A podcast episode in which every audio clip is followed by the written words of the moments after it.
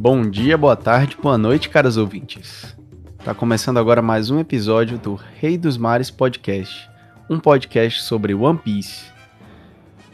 Eu sou o Erickson e aqui comigo estão os tripulantes Leone Fala rapaziada.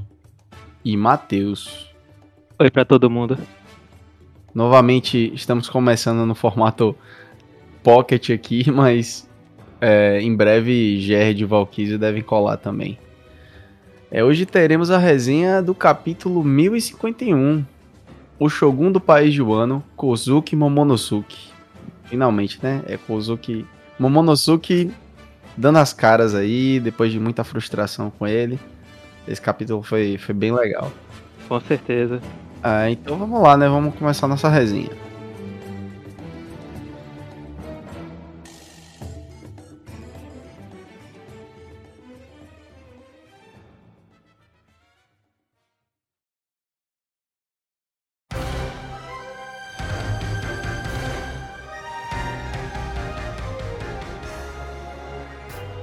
Começando do início, né? A gente, se a gente já for falar de cara sobre a história de capa, a gente continua com o diário de bordo insensível da Guerra Double Six. Parece que foi uma conclusão, tem- né? Do diário de bordo, ou tá chegando perto. Né? Não, não acho, homem. Porque a gente viu esse lance com o crack. Ah, nunca a história de capa é tão curtinha.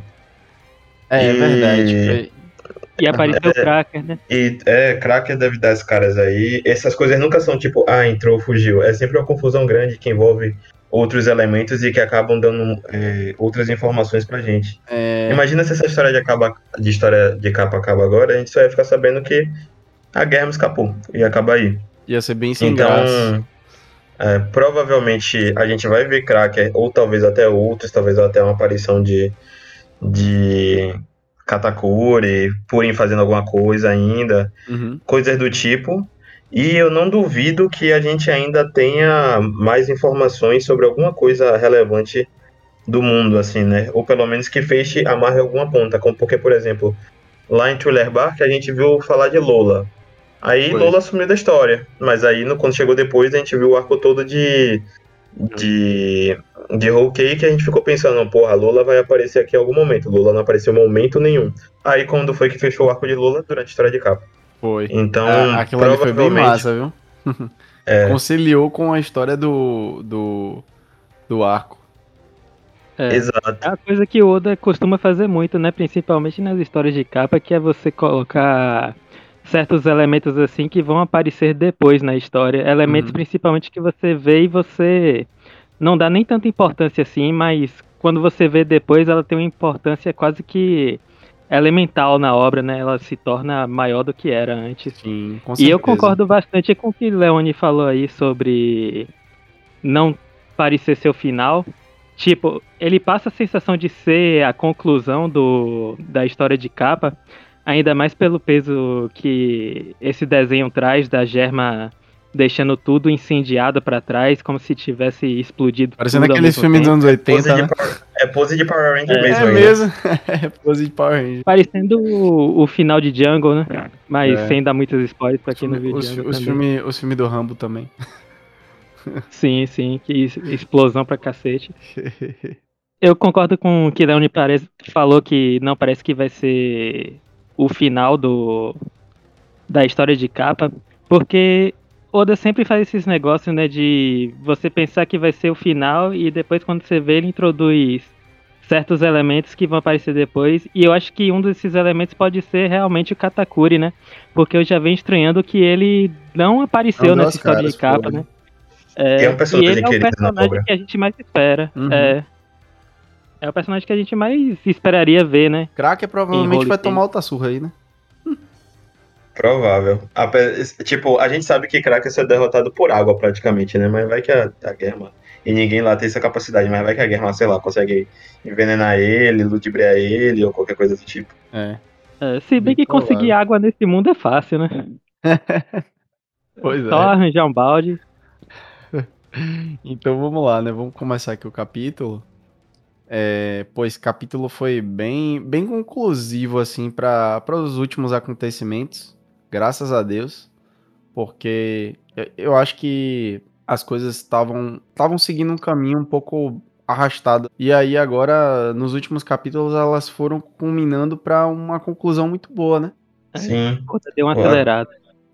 Foi. Até. Eu, assim, é, eu acho que o, o arco de Wano ocorreu na medida certa. Quando eu falo na medida certa, é que talvez se tivesse mais uma gotinha, transbordaria, sabe? Hum. Porque alguns pontos na- no arco deixaram a gente com a sensação de cansaço, especialmente relacionado à luta. Como o Luffy perdeu mais de uma vez e voltou. É, os bainhas caíram mais de uma vez também e, vol- voltaram. Kaido lutou contra várias pessoas, sabe? Que também é coisa do justo tipo. pelo, pela força que Kaido tem, né? A resistência que ele tem. E além É. disso, tiveram, teve a questão dos flashbacks, né? Que tinha muito flashback no meio da história. É um arco muito carregado de informação. Também. Também. É, e, e- também é e- porque Kaido lutou com várias pessoas também, né? Ao, em- assim, durante o arco. Uhum.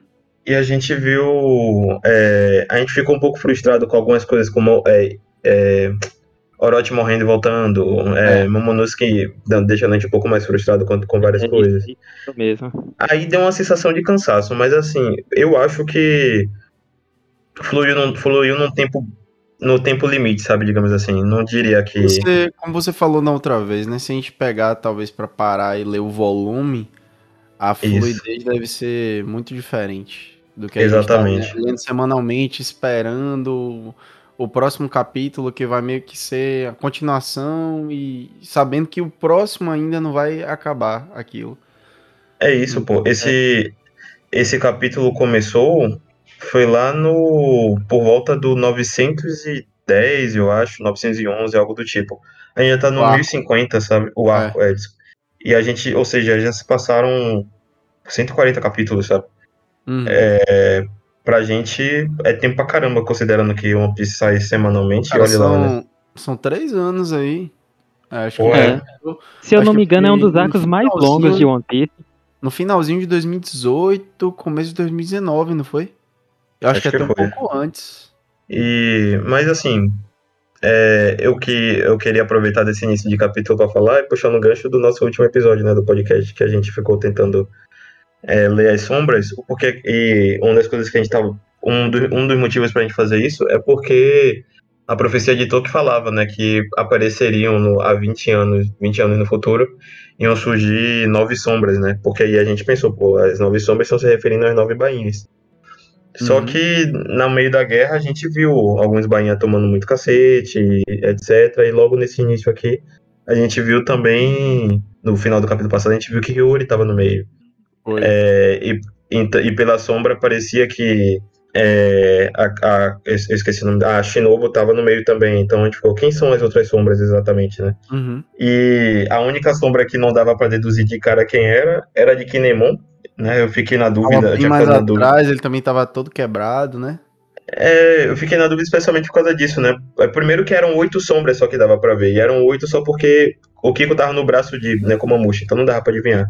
Uhum. E Kinemon, e tanto o Kiko quanto o Kinemon estavam quebradaços, né? Então eu, fiquei- eu tinha ficado bem na dúvida se eles iam simplesmente aparecer.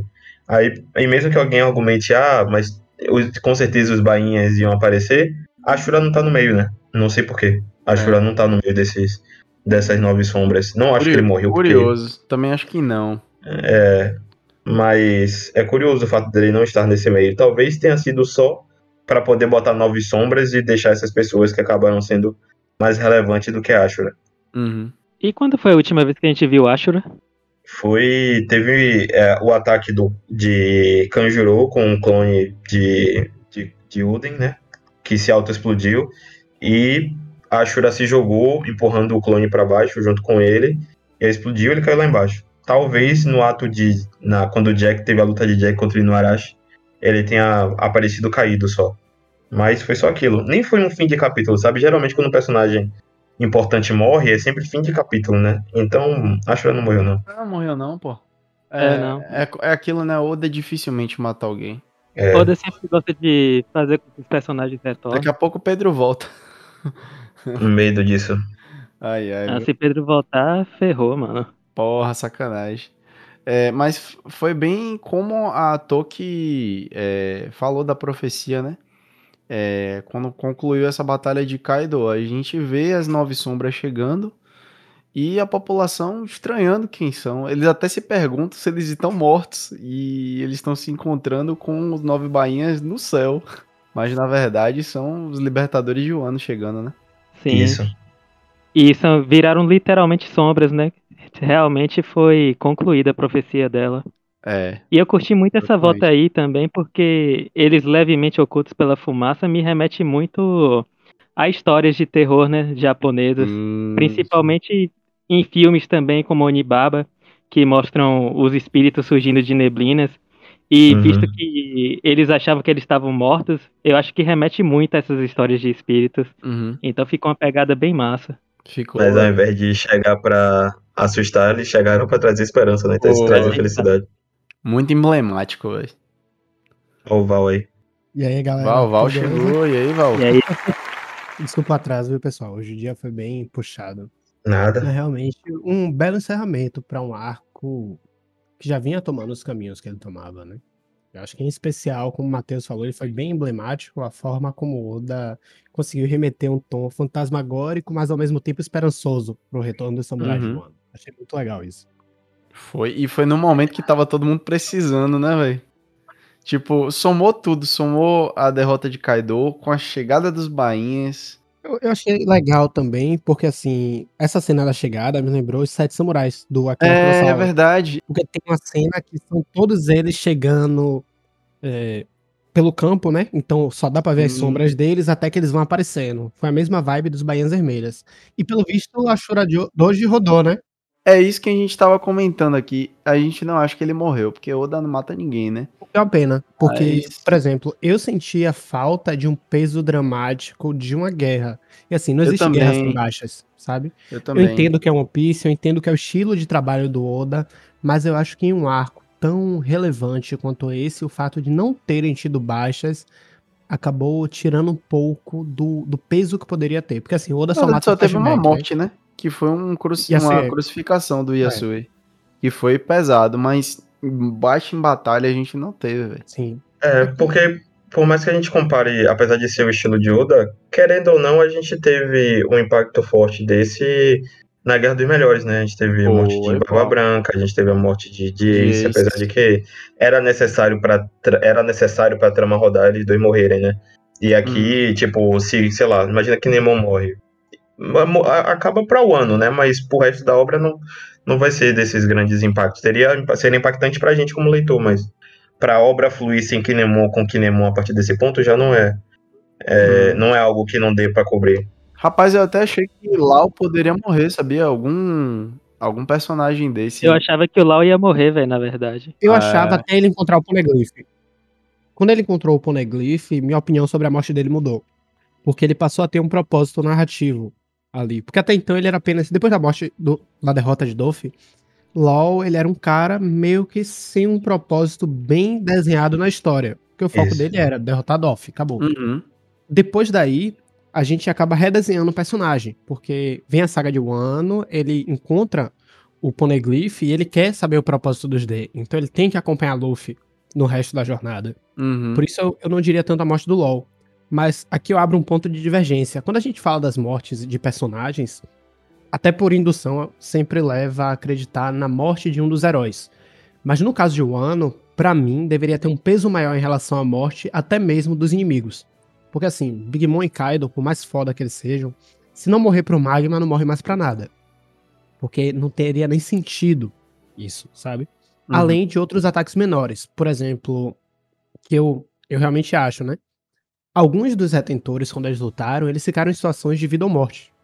E que, mesmo você não tendo expressamente sendo dito que morreram, mas para qualquer situação, até mesmo dentre as apresentadas na obra, culminaria na morte deles. Sabe? Sim, Val, Isso eu, foi uma coisa que me incomodou um pouco. eu tava Oi. conversando até com o Leone mais cedo, cara, que a, a gente não tem certeza da morte de Kaido e da morte de da Mama, né? Assim, Uhum. a gente tem quase certeza que eles não morreram. É, Isso porque é One Piece, né? Porque se fosse em qualquer outra obra, a gente meio que teria uma certeza que eles tinham morrido, né? Afinal, Foi. eles caíram no magma. Exatamente, só que eu tava pensando na hipótese assim, a única forma, as duas únicas formas deles saírem desse magma, na minha opinião, seriam as ou vai ter uma coisa muito louca deles saírem esguichando de um vulcão, ou a possibilidade de Akainu entrar no magma para capturar eles, velho. Que Akainu é feito disso. Ixi. Ele não precisa nem entrar, né? Ele pode mover o magma. Verdade. Já- já pode Isso ia ser muito louco, velho. Isso Seria ia ser muito insano. louco e faria sentido. E, e agora eu faço uma pergunta. Vocês acham que Zou morreu? Não acho que Izu morreu. Não acho que Izu morreu porque é, geralmente o que o One Piece faz com personagens que são personagens cativantes, né? Personagens importantes na obra, assim, porque se a gente for parar pra pensar, todas as participações de Izu nesse arco foram coisas maneiras, a gente viu o passado dele, todas as aparições. É um personagem muito bonito, a gente viu poses maneiras, assim, tatuagem nas costas, tudo foda pra caralho. E aí, e todos esses tipos de participação em One Piece, quando o personagem morre, é sempre fim de capítulo com a carga dramática maior. Como isso não ocorreu, foi no meio de um capítulo, né? Apesar de que é, a gente viu ele lutando até o fim, entre aspas, ali, eu acredito que ele tá vivo ainda. É. Eu, eu sinto falta de mortes em One Piece. De verdade. Eu acho que a ausência de morte muitas vezes tira o peso que certas coisas poderiam ter. Só que, por outro lado, eu acho que por estar acostumado à escrita do Oda, eu consigo gente já levar sem perdoou, né? tanta... É, eu a diria gente nem perdoar, a gente se relevar. Eu não acostumou. diria, eu não A gente diria nem acostumou. perdoar, mas, mas a gente vai levando isso. É. Agora, a gente tava falando sobre, mais cedo, querendo aproveitar um gancho de, da fala sobre LoL que, que Val fez. Vou até já puxar um pouco o que ocorre no meio do, do capítulo, que a gente vê LoL e vê Kid, né, Kid resmungando pra variar, e vê LoL assim meio escanteado enquanto, enquanto estão falando sobre a aliança, né.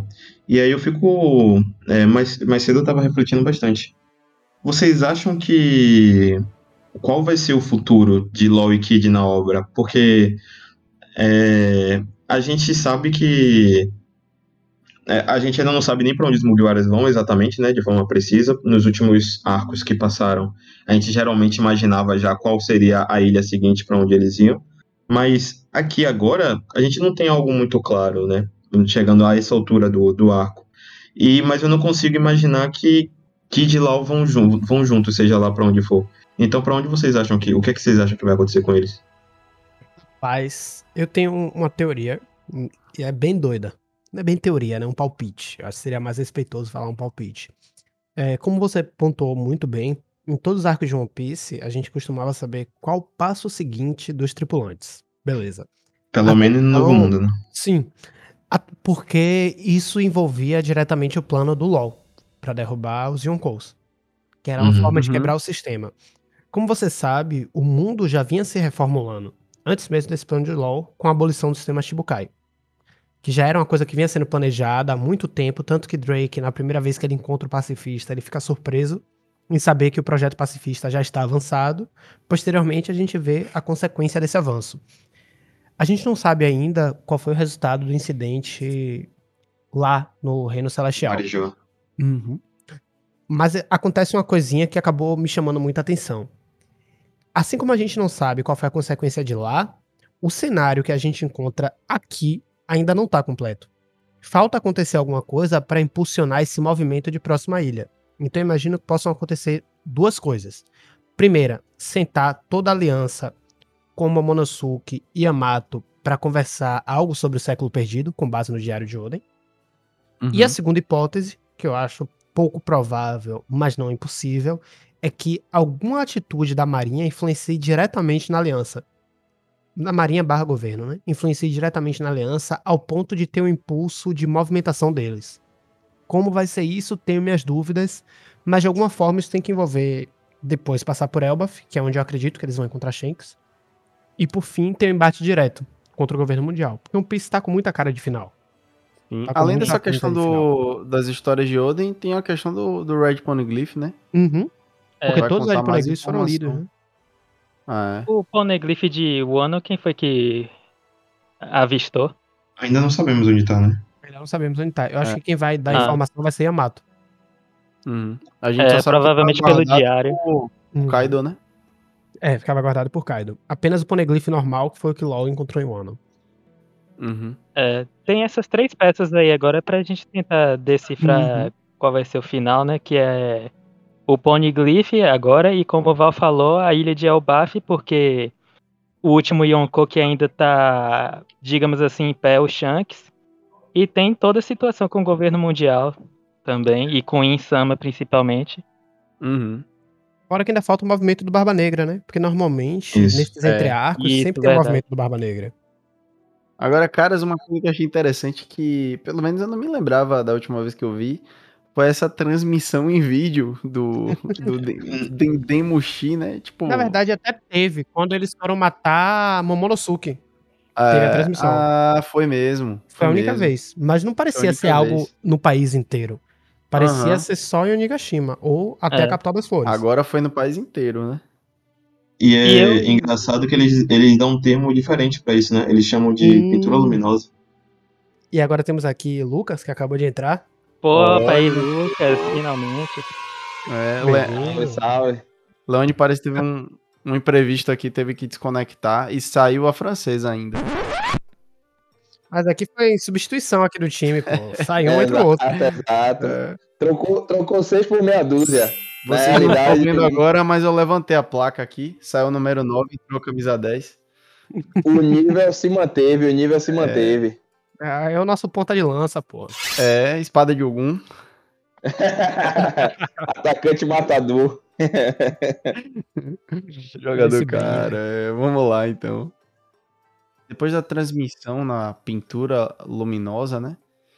é, a gente tem agora o momento em que Yamato quer entrar pro bando.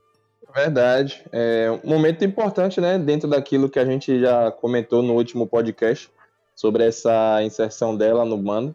E como a gente vem falando há um determinado tempo, né? Estamos gabaritando muita coisa dentro dessas teorias que, que estamos construindo ao longo do, do podcast.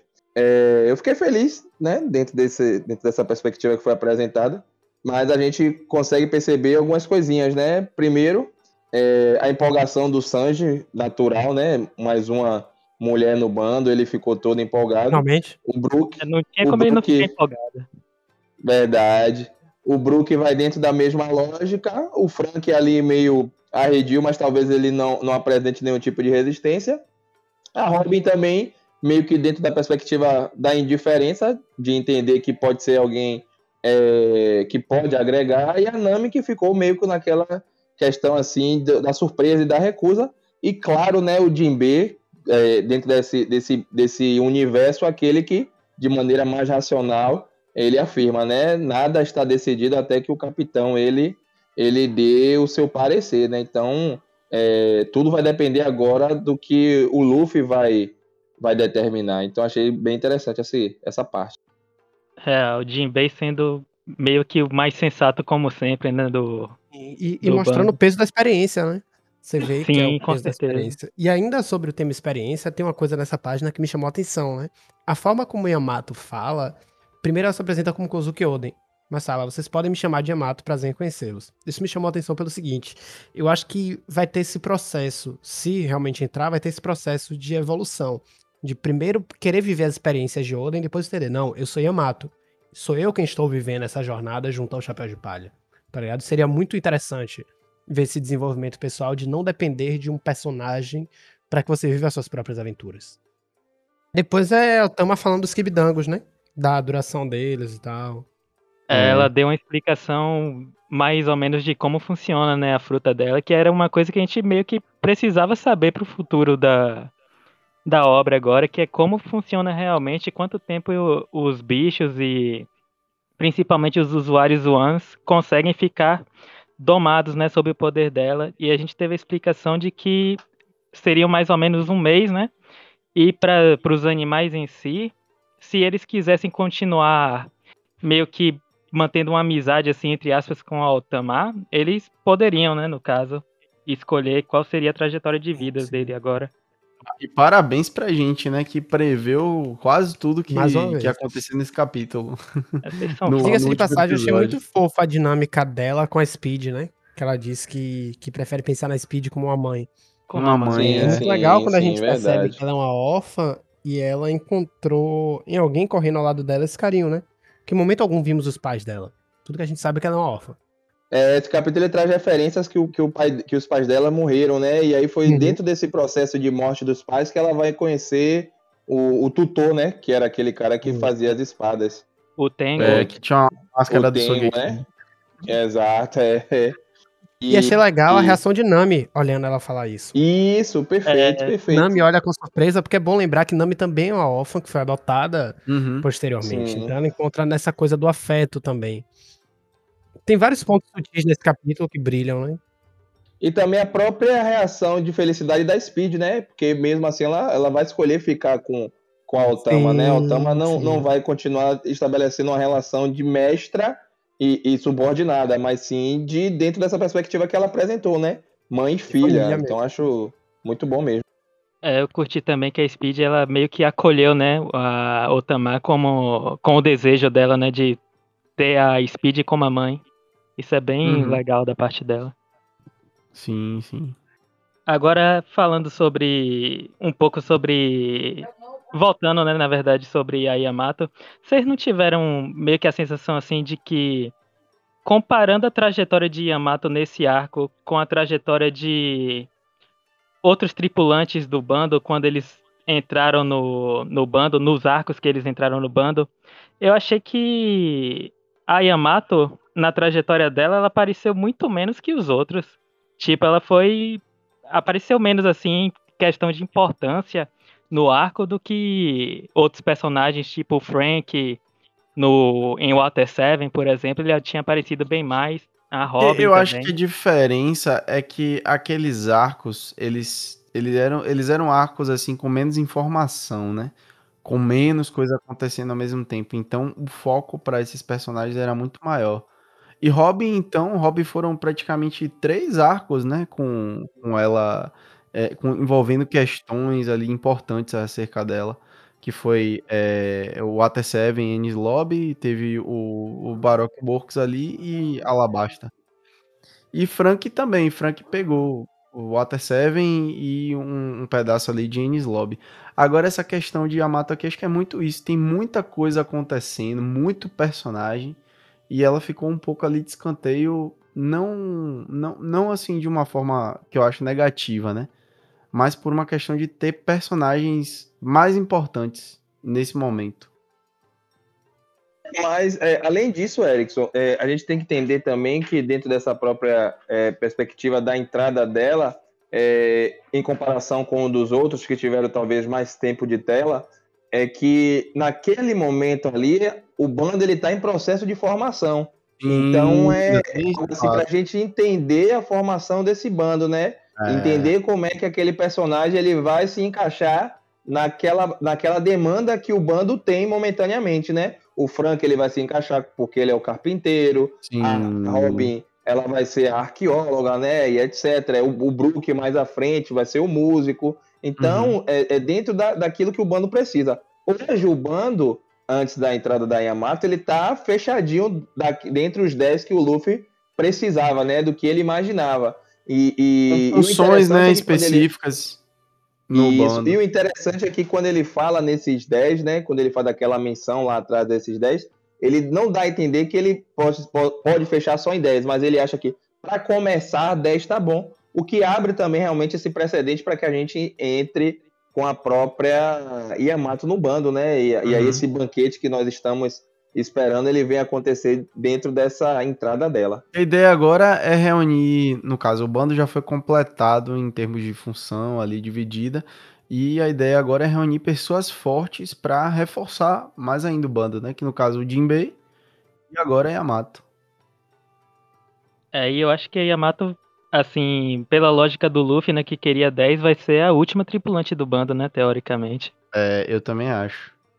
E a Carrot, velho, a Carrot tá sumida, né?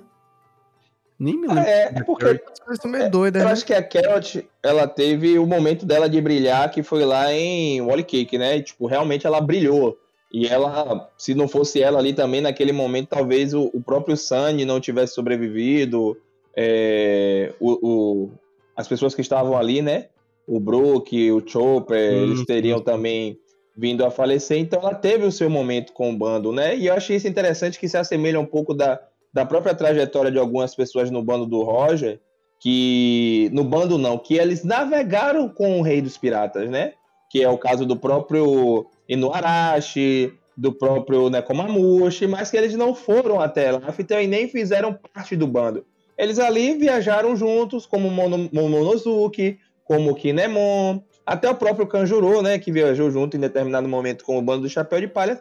Eu acho que a Carrot ela vai se enca encaixar mais dentro dessa perspectiva. Ela não vai ser uma Mugiwara, eu creio eu, né? Sim. né? Mas vai ser alguém que vai ter essa história para contar depois que Luffy se tornar o rei dos piratas. Não. Em determinado momento eu já vivi com eles e, e vai ter algo para contar. É, mas eu, eu falo mais é, no quesito de que ela sumiu mesmo nesse, nessa última parte de um ano aí. Desapareceu, véio, depois da, daquele, daqueles momentos de, de batalha dela lá dentro de Onigashima e também as lembranças com Pedro. Ah, sim. Parece que eu é esqueceu dela. Mas ela, nesse capítulo, pelo menos, ela apareceu, mas só foi o rosto assustado, né? Tipo. Eu nem vi, velho. Foi. Não, ela apareceu. Passou Deu batido uma... pra mim aqui. Isso. Verdade. É, Agora, depois... outra coisa também, outra coisa também é que, já adiantando um pouquinho, o que me incomodou, né, nessa, nesse capítulo de hoje, foi que, é, de forma milagrosa, pessoas que estavam à beira da morte estavam já com um sorriso no rosto, andando tranquilamente e tal, que é o caso do próprio Kinemon e da da o Kiko, né? Então, tipo, porra, para mim ficou bem coerente aquilo ali. Porque o Usopp, ele tava dentro daquele processo de sacrifício junto com a com a Speed, né? Com medo do que do, de, de jogá-los no chão e que eles tivessem um acentuamento das suas lesões e simplesmente de forma milagrosa ambos já, já, já estavam recuperados ali, né, ao lado do, do próprio Monosuke, né, ajudando ele no momento da ascensão. Então acho Mas... que foi um ponto de falha nesse, nesse capítulo. É, é porque acho que foi bem a intenção de Oda aí é, de correr atrás da profecia da Tolkien, né? Que os nove bainhas iam voltar, ia ter aquela sombra deles uhum. aparecendo no povo como os libertadores de um ano. Então foi mais essa intenção dele correr atrás. Mas eu também achei meio incoerente, até porque da, no último episódio a gente comentou, né? Pô, será que a Kinemon, aquela última sombra lá, Kinemon tava todo quebrado? Como é que ele tá no meio da galera? E realmente era ele. É, é aquilo, né? Chega uma hora que a gente apenas se acostuma com alguns hábitos é, do desliga o cérebro, de... né? Suspensãozinha de, de Jogar de qualquer forma, assim, porra, tá aí, ó. Aconteceu. Por quê? Porque sim. e isso eu acho meio foda. Eu sinto falta de consequências maiores em One Piece, como por exemplo morte, que não acontece. Em One Piece pessoas não morrem. Só existe morte em flashback. É uma possibilidade assim que eu tava pensando que o Oda é capaz até de colocar, vendo o histórico dele, é de, tipo, botar como explicação, assim, se ele sentir que ficou um furo, de ser, tipo, os médicos que estavam lá, tipo, o Chopper e os ajudantes dele, meio que cuidando dos ferimentos dos é. bainhas. Ó, já e acabou principalmente o Marco também, né, pro Marco ser mais útil. Entrou mais um bainha da, do, do Nordeste agora, né? Não é mais da Bahia. Gerd? E aí, pessoal, beleza? Salve, beleza. Beleza, mano. Beleza. A gente tá aqui falando agora sobre é, essa chegada do, dos bainhas tudo juntinho ali, né? E... Como ficou incoerente, né? Como ficou incoerente com, com o estado, sobretudo, do Kinemon e da Okiko. Ah, sim. Principalmente com as sombras, né? Uhum. Mas assim, é... continuando, né? Depois a gente tem a, a revelação da forma adulta de Momo, que eu particularmente achei muito foda. Pra muito mim, muito bem melhor, feita, velho. Melhores desenhos de, de Oda em, em, O design ficou é, velho. personagem. Eu gostei do monólogo dele, viu? E ele parece um personagem que já é familiar pra gente, né? Uhum. Eu, eu, olho para aquele Momonosuke adulto e tenho a impressão de que já vi aquele personagem em algum local e, e, referenciado em alguma obra, ele tá muito bem desenhado, aquela questão do, do cabelo ao vento ali também. Tá show, velho. Muito show, muito show mesmo. E quando a, a, a Shinobu, né, falou que você é a cara do mestre e tal, eu achei que ele iria, sei lá, né, fazer um Ctrl C, Ctrl V, mas por mais que tenha algumas, algumas semelhanças, eu achei muito interessante fazer o personagem bem original. E acho que esse foi um, um ponto é, importante e positivo que o Oda conseguiu. Eu acho que a minha única ressalva quanto a Momonosuke nessa forma adulta foi essa mudança de comportamento que a gente sempre criticou. A gente sempre criticou que ele tava muito mole, assim, que tava faltando atitude. Mas eu acho que nos dois últimos capítulos, Momo mudou completamente, assim, sabe? De, de uma forma súbita, velho. O cara se tornou aparentemente o cara foda aqui, o líder, né? Tipo, tirou um puta discurso também, como se tivesse uma experiência da porra. Sendo que há três capítulos atrás ele ainda tava com aquela mentalidade medrosa lá, covarde. Então eu acho que a minha ressalva é que se Oda trabalhasse um pouquinho mais cedo, esse A amadurecimento gente não teria criado tanta antipatia, seria, né? é, seria um pouco mais crível agora essa, essa mudança de comportamento dele, né? Mas vamos, não vamos reclamar muito, né? Porque pelo menos ele mudou. É, ele se tornou justamente o que o, o ano precisava, né? E tipo, realmente tá passa uma sensação assim de que foi de uma hora pra outra, né? Porque a gente não sentiu uma construção de personalidade, de não maturidade sentiu, não. do Momonosuke durante o arco. Até porque a gente se irritava muito com essa falta de maturidade dele, principalmente com a falta de segurança. Uma, uma desconstrução, né? De maturidade. É isso, velho. E parece que foi de uma hora pra outra, assim, que simplesmente deu um clique na mente dele e ele falou: Ó, eu sou essa pessoa agora. E eu acho que não tem nem a justificativa de falar que é porque agora ele é adulto, porque já tem um bom tempo que a Shinobu transformou ele, né? É, Uhum. mas assim, pelo menos o monólogo que ele deu, eu curti demais mesmo, achei muito bom, velho. O monólogo que Hum. ele fez, principalmente a reação do povo, né? Testemunhando a, a mudança, assim, né? A diferença do que era pro Kaido pro que é esse novo dragão, né? Que é Sim. dando, tipo, o novo simbolismo à figura do dragão. Não é mais É. uma figura de terror, agora vai ser uma figura de mudança pra melhor, de esperança. Exatamente. E, pô, a população não sabia nem que Orochi tinha morrido, cara. Tinha sido derrotado, né? É, e e- aí, Momo, durante o discurso dele, passa aquela segurança de que agora tudo tá melhor, que Kaido foi derrotado, que aquele governo autoritário que tava antes quebrou e vai ser tudo reconstruído. A, a busca agora é para que o ano se torne aquela ilha linda e maravilhosa e paradisíaca que era antes, né? E, e tem, algo, tem algo assim pra mim que é emblemático na própria fala dele, né? E aí depois eu vou voltar para algumas partes é, é, é, que ele faz referência, que é quando ele diz assim: a escravidão em um ano, a partir de hoje, ela está abolida. Assim, Uhum. a fala dele me remete para algo que não necessariamente era aplicado somente no período que Kaido estava é, é, no comando, né? Eu, sim, eu, eu tive a impressão de que a escravidão em um ano era algo meio que cultural. Eu, sim, eu tive essa sensação naquela fala dele, né? Não sei se vocês tiveram a mesma impressão. E como ele viu que, que o que é, né, na prática, é- essa, esse, esse teor, né, do que é a própria escravidão, ele resolveu abolir, né? Eu tive essa impressão. Eu também bem- tive essa é- impressão. É bem Talvez tivesse. reflexo do, do, da questão do shogunatos mesmo, né? Sim, era isso que eu tava pensando. Existiam, Talvez tivesse. a- existia escravidão naquela época. E tipo, levando em conta assim de que o Oda tá é, meio que pegando muita inspiração na própria história do Japão para contar a história de Wano, no Japão teve sistema de escravidão, tipo, Uhum. oficializado por lei. Inclusive o nome do período em que houve escravidão lá é chamado de período Yamato. Olha só. Só pra ficar essa curiosidade aí. Aí depois a gente também tem o flashback da Otama, né? Que eu achei bem legal como, como que ela foi adotada. Mas antes da gente entrar nesse flashback do Altama, eu queria pontuar duas coisinhas, né? Primeira, que eu não, não cheguei a ver o Zoro nesse capítulo. Eu não vi o Zoro, né? É, e o segundo é que perguntaram sobre o estado do Luffy. Como é que ele estava, né?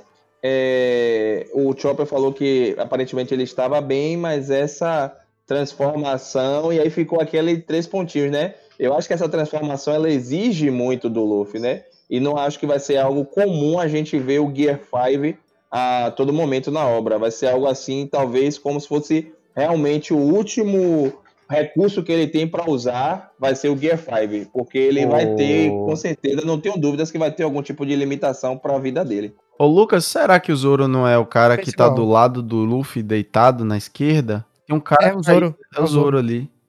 Ah, não Vai. consegui ide- identificar, não. Só, só vou ter que dar É, uma, uma outra Ah, olhada. Na cabana visto, não. onde, onde o, o Chopper tá tratando o Luffy, tem um corpo do lado de um cara que tá desacordado, que é o Zoro. presta atenção, no peito tem, a É, cicatriz, tem a cicatriz. E do lado tem a faixa dele, que ele carrega as katanas. É, Isso. E falam que É ele não tá acordando, né?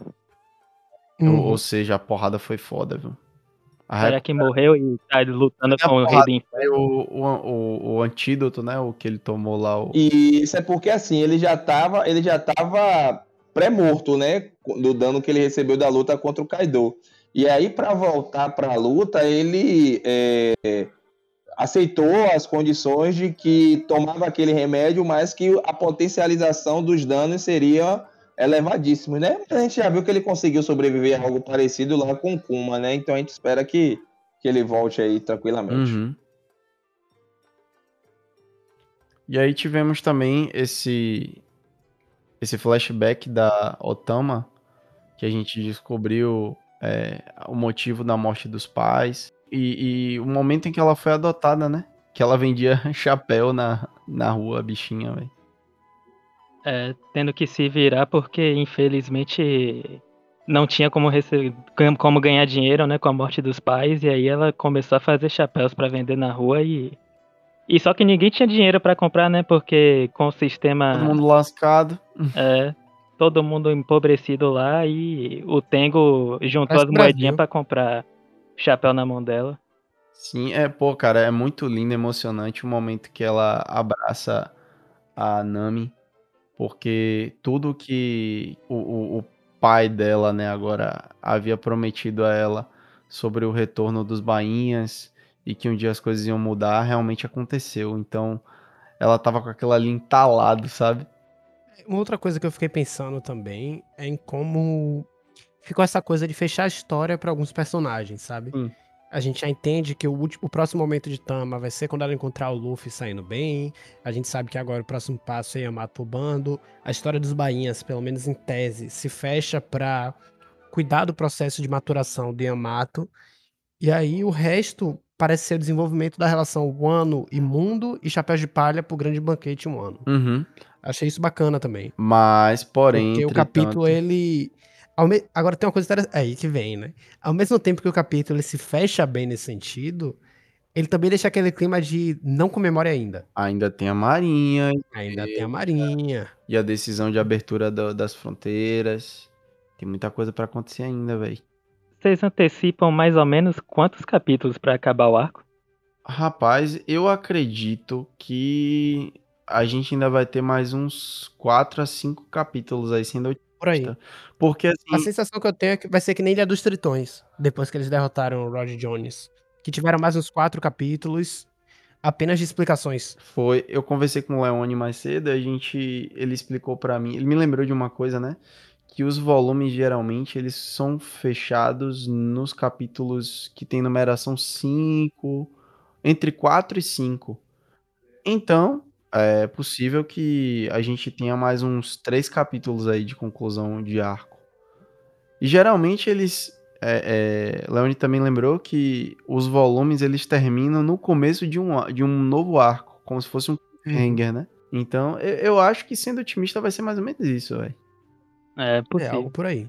Mas esse discurso de, de Momonosuke foi sensacional, velho. O cara levantou a vibe de todo mundo ali, viu? Eu achei muito bacana, Aham. porque assim, esse discurso dele não foi uma coisa decorada, foi de coração. né? Foi, Que exatamente. até como o próprio Kinemon fala, que é pra ele improvisar até o fim, improvisar até conseguir, até se tornar real aquilo. Uhum. E você vê que mesmo ele inseguro, porque ele tá tremendo durante o discurso, ele tá trazendo motivação e sentimento pra aquele povo que já passou por décadas de humilhação. Um povo que não tinha mais autoestima nenhuma e que encontrou na lenda do retorno do clã Kozuki a última esperança, e uma esperança que se concretizou como realidade. Uhum. Porque Kaido foi derrotado, Orochi foi derrotado. É um novo mundo. Aquela oportunidade de desabrochar em um ano que vai mudar toda a vida deles e que vai influenciar diretamente no mundo. Achei muito bacana a forma como o discurso do Momonosuke se deu apontando não só a salvação do agora, mas uma promessa pro futuro. Porque, de certa forma, é o que o personagem representa. Uhum. Uma promessa, né? Que nunca foi cumprida, mas uma promessa. Sim, uma coisa que eu achei engraçada foi quando o Momo fala que conheceu amigos corajosos e que formou a aliança Ninja Pirata Mink Samurai. Aí mostra um quadrinho do, legal aí mostra um, um, um quadrinho do O Kid. Kid puto. Que aliança foi essa, cara? O bicho marrento, né, velho? Não, e o, o mais legal é que a cara do Kid é tipo, oxe, eu fiz parte de uma aliança, eu não sabia, não. Sim. aliança, eu não queria fazer aliança nenhuma, não. Oxi. Verdade. Essa parte foi, foi bem legal e também é, o, o próprio cuidado, né, que o Beppo tá ali com o Lau, Lau ali atrás, né, que o Lau aparece logo depois desse desse dessa fala aí do Kid, aí o Lau aparece num quadrinho assim, aí a gente tá vendo o Beppo, o Beppo ali, né? E é interessante a gente pensar também nos próprios níveis de força, que a gente para pra olhar o, o bando do Lau, a gente só vê o Lau, velho. Só tem ele assim, sacou?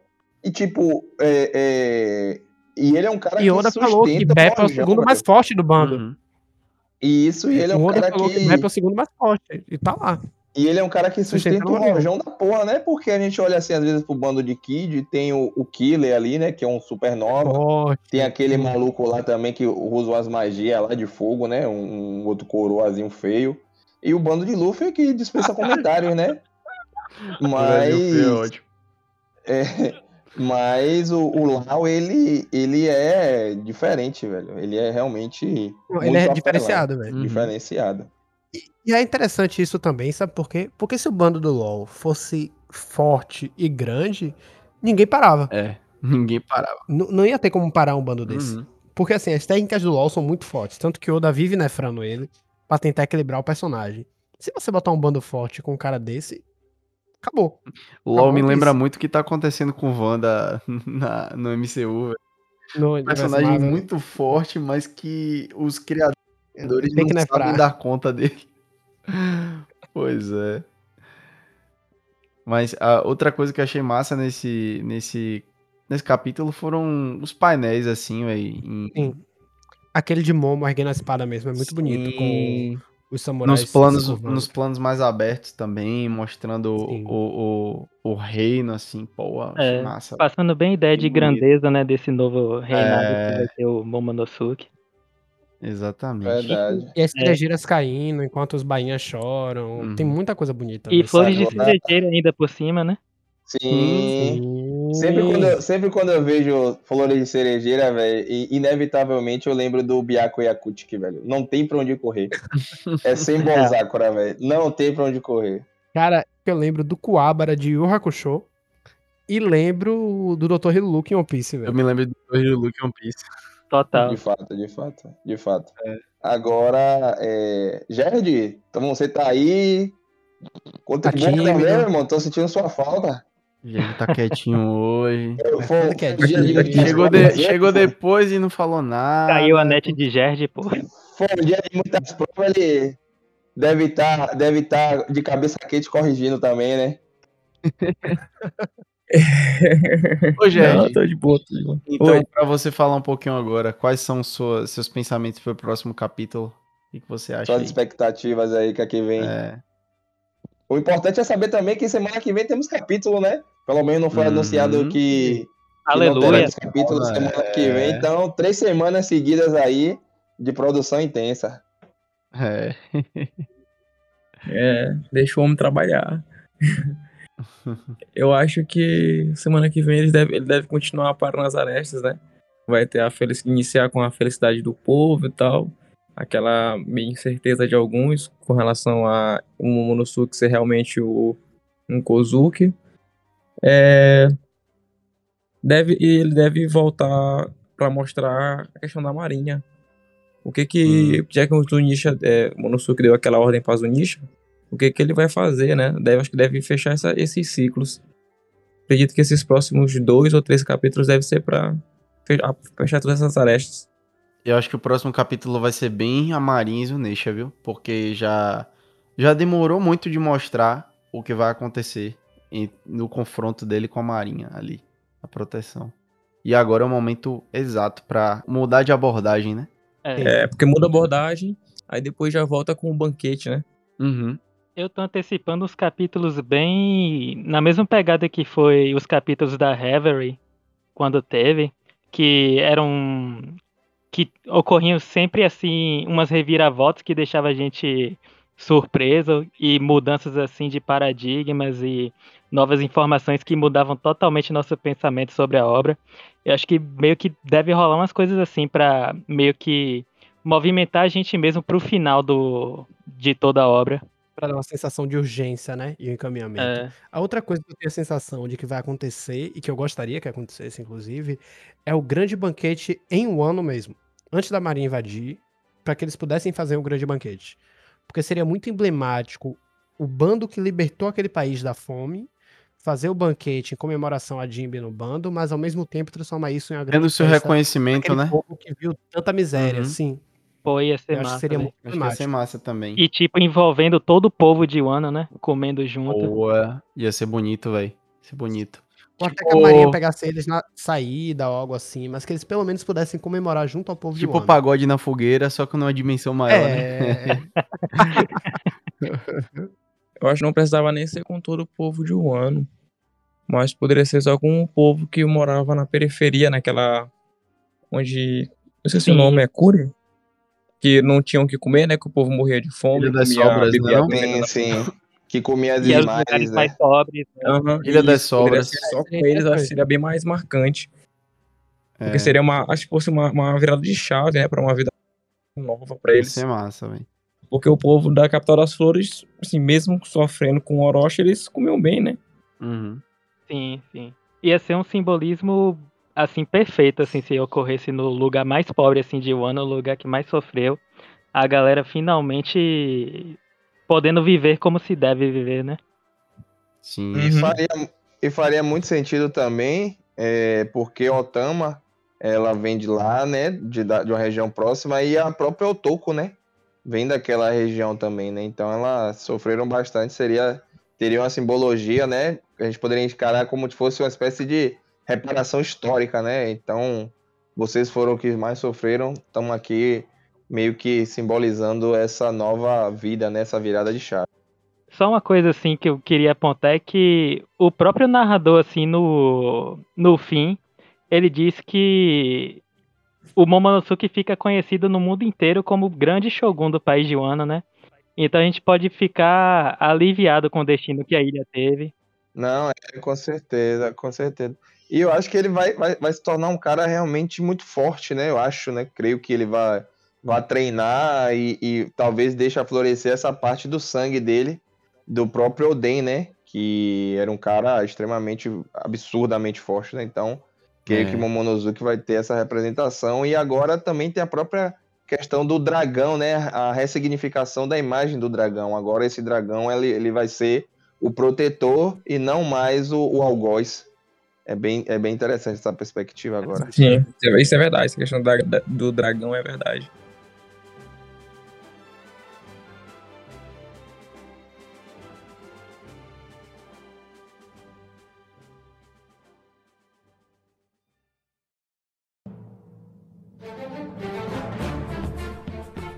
Agora vamos chegando nos minutos finais. É, o capítulo foi bem bacana. Ele já tá trazendo essa conclusão pro arco, né? Rendeu uma discussão muito boa aqui. E queria saber de vocês, alguma dica cultural hoje? Eu tenho, né? Hoje, é, semana passada nós tivemos Stranger Things e Obi-Wan. Essa semana teremos, temos, né? Já foi lançado The Boys. Então, Ah, eu assisti primeiro hoje. vem- Eu ainda Pra tenho quem que já vem acompanhando, pra quem já vem acompanhando, finalmente chegou. Acho que ainda não assisti, confesso, mas es- espero que, que eles tenham mantido o nível da primeira e da segunda. Eu acho que realmente manteve esse nível e tô ansioso pra assistir, mas já deixo aqui de recomendação pra galera. Show de bola. Mais alguém? Cara, eu tenho dica cultural fora da caixinha, mas muito interessante também, que é um mangá chamado Eu Vendi a Minha Vida por 10 mil ienes por ano. Ele é muito interessante porque é uma obra curta, só são três volumes, muito curtinho mesmo. Opa, E... obra curta, já tô interessado já. É, daquele jeito que a gente gosta, né?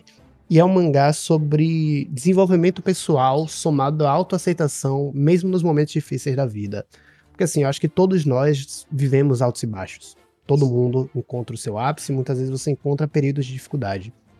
E muitas vezes nos períodos de dificuldade as pessoas elas tendem a deixar de pensar tanto no valor do pouco que temos no agora, ainda que a vida esteja difícil. E esse mangá ele aborda isso de uma forma muito bonita e muito honesta também, sobre qual é o valor da vida, sem romantizar a miséria, como muitas obras costumam fazer quando abordam isso, mas também sem negar a importância de você ter um amanhã e se dedicar ao amanhã. É muito bonito mesmo, vale a pena dar uma lida. Show, velho. Vou, vou, vou, até, vou até procurar, porque eu tava procurando um mangá para ler. Um mangá mais curto, assim.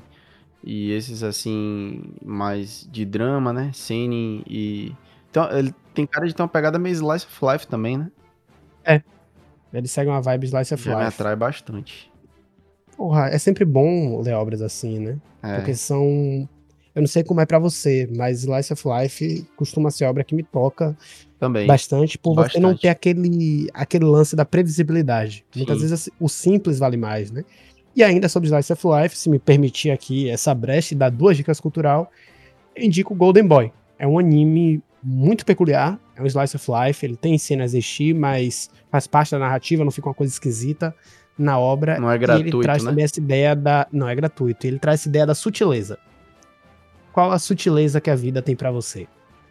Muito bacana também. Beleza. Pô, você já tá falando de Slice of Life. Eu nem ia deixar uma, uma, uma dica cultural hoje, mas eu vou terminar deixando que é Oyasumi Pum Pum, né? Boa noite, Pum Pum. que- Porra, aí sim. né? Assim, eu já vou avisando Pesado. que é pesado. É, é, pra mim é um dos mangás mais interessantes que eu já li, mas ele é pesado. Já tem um alerta aqui de, a respeito de temas como suicídio e depressão. Mas assim, eu acho que ele é um mangá muito orgânico. A história é muito. A, a pessoa se identifica muito fácil em vários momentos da obra, né? Porque o Pum Pum, que é o personagem principal, que ele é representado no formato de um, de um patinho, né? Eu acho que é bem aquela ideia do patinho feio, ele se enxerga como aquilo. Não que ele seja na história ali, mas é o modo como ele se enxerga, é o modo que a gente vê.